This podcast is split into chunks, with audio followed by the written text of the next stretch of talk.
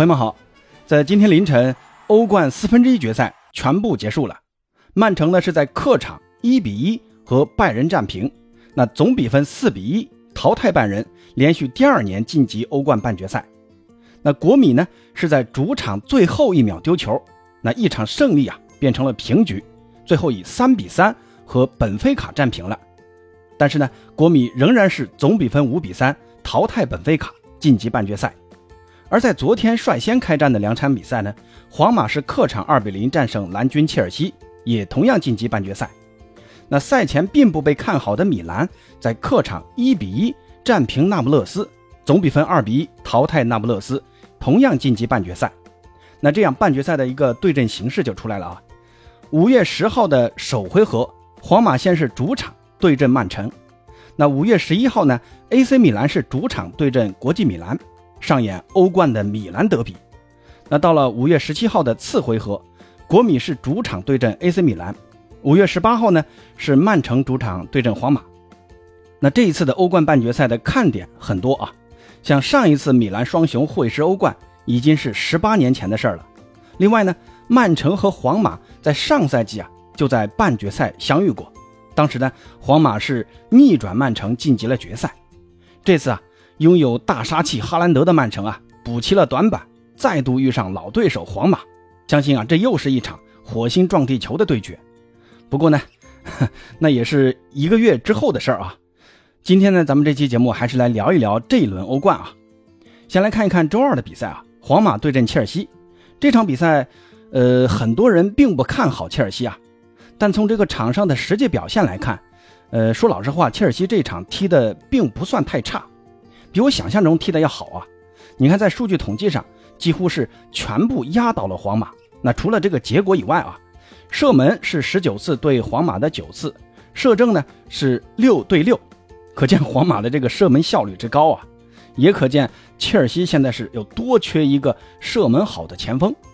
那角球数是切尔西八比二，这个数据也能看出啊，现在切尔西的这个进攻是可以多次杀到皇马这一侧底线的。那值得一提的是，呃，切尔西在制造绝佳机会上是两次，但是呢，两次都错失了；而皇马呢，则是制造了三次绝佳机会，只错失了一次，进了两个。从这个数据就可以看出啊，这个前锋把握机会的能力上，双方是有很大差异的。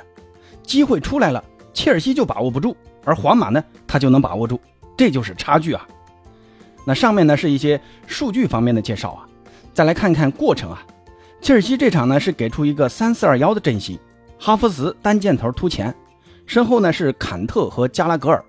那由于切尔维尔首回合红牌停赛了，这一场呢左边一位是上了库库雷利亚，右边呢还是里斯詹姆斯，恩佐和科瓦契奇组成双后腰，三中卫分别是查洛巴、蒂席和福法纳。而皇马这边的阵容啊，感觉他们那个排兵布阵非常的从容啊。反正我已经在主场领先两个球了，那在你的主场呢，我就好好打我的这个防守反击。前面三叉戟呢是本泽马、维尼修斯和罗德里戈，现在这个三箭头啊是配合的越来越默契了。中场呢有摩迪、克罗斯和巴尔维德，这全都是呃非常牛的这种传球手啊。皇马的两个进球全是锋线几个球员之间连线进的。下半场第五十八分钟，那米利唐是在后场长传发动进攻的。罗德里戈接球后啊，先是过掉查洛巴，然后在底线处传给了维尼修斯，自己呢继续往禁区走。小熊拿球后呢，又横传给了罗德里戈，然后罗德里戈就一个扫射破门了。这个配合啊，打的真是行云流水啊！那进球之后呢，这个罗德里戈还模仿了他的偶像 C 罗的那个庆祝动作啊，来了一个跳起之后转身落地，然后呢双掌张开之后往后一挥。就差来个秀啊！那第二个进球其实也差不多啊。维尼修斯倒三角，然后巴尔维德接球呢，本来有机会他是可以自己打的，但是呢，巴尔维德还是把机会传给了位置更好的罗德里戈，后者呢随后是打空门梅开二度。可以说这场比赛，皇马是把闲庭信步，把行云流水是在切尔西面前是展现的淋漓尽致。你看皇马的比赛真的是一点都不慌啊，反击是一打一个准。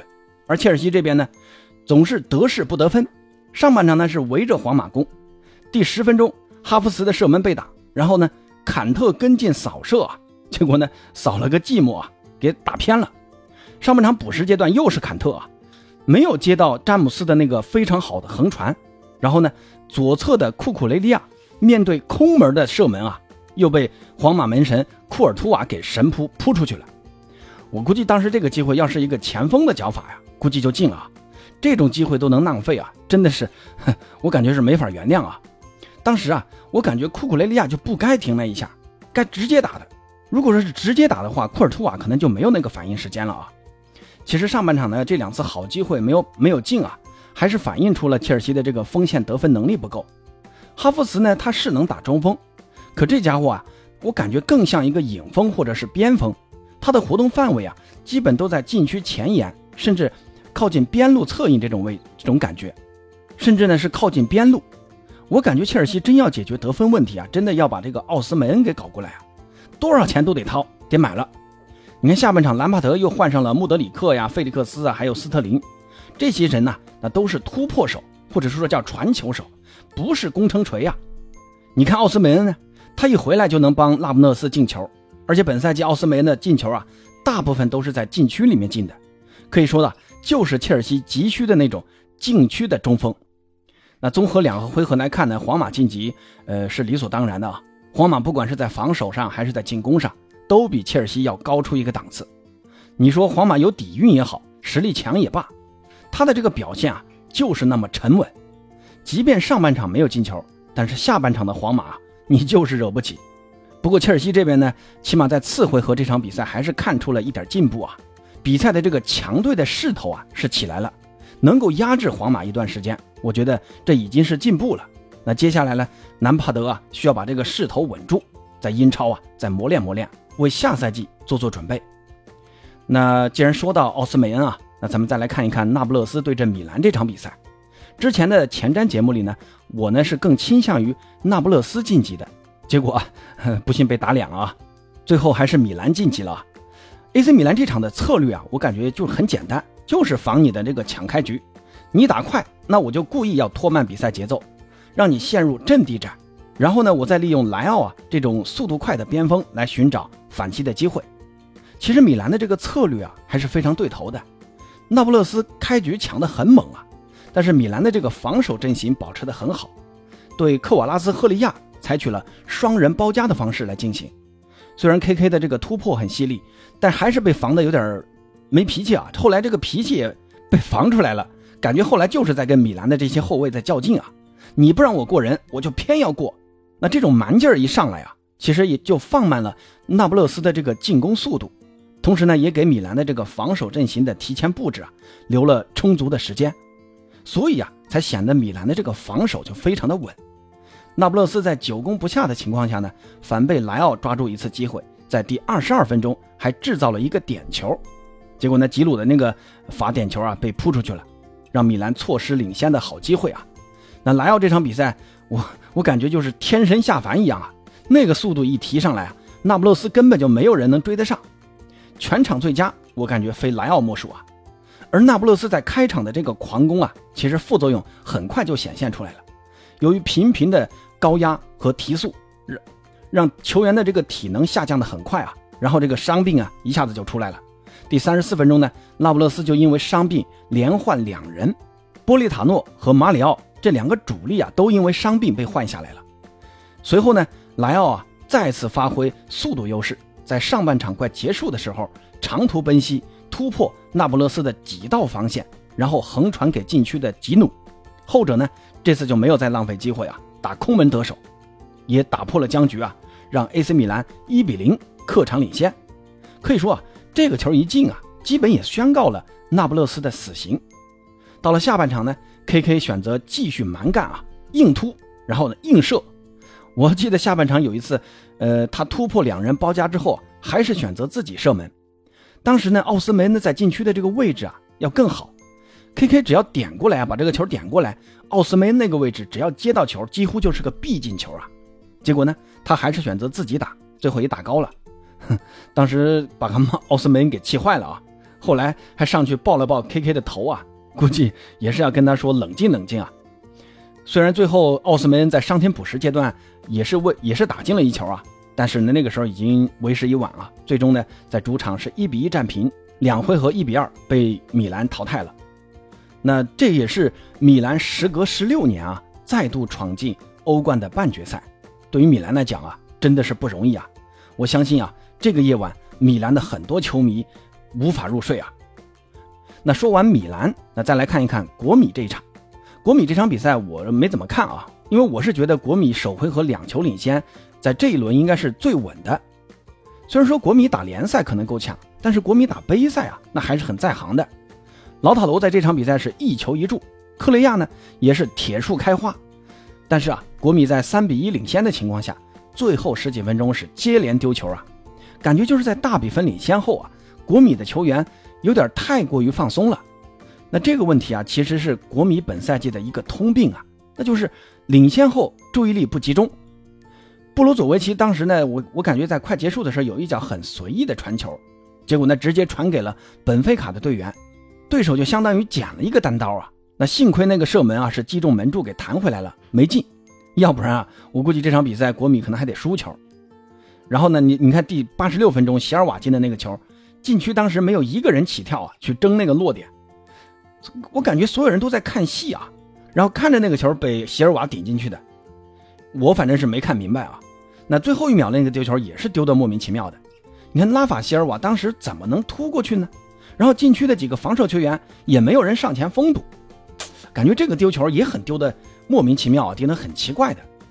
本菲卡那个时候其实我感觉他们已经放弃了啊，这场比赛都已经换上了好几个替补了。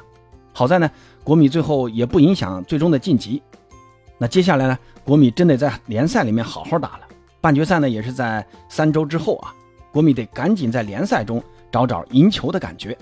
如果持续这种状况啊，我觉得国米要想进决赛，悬得很。那最后咱们再来看一看曼城打拜仁这场比赛啊。那这场比赛我感觉拜仁还是有点着急啊。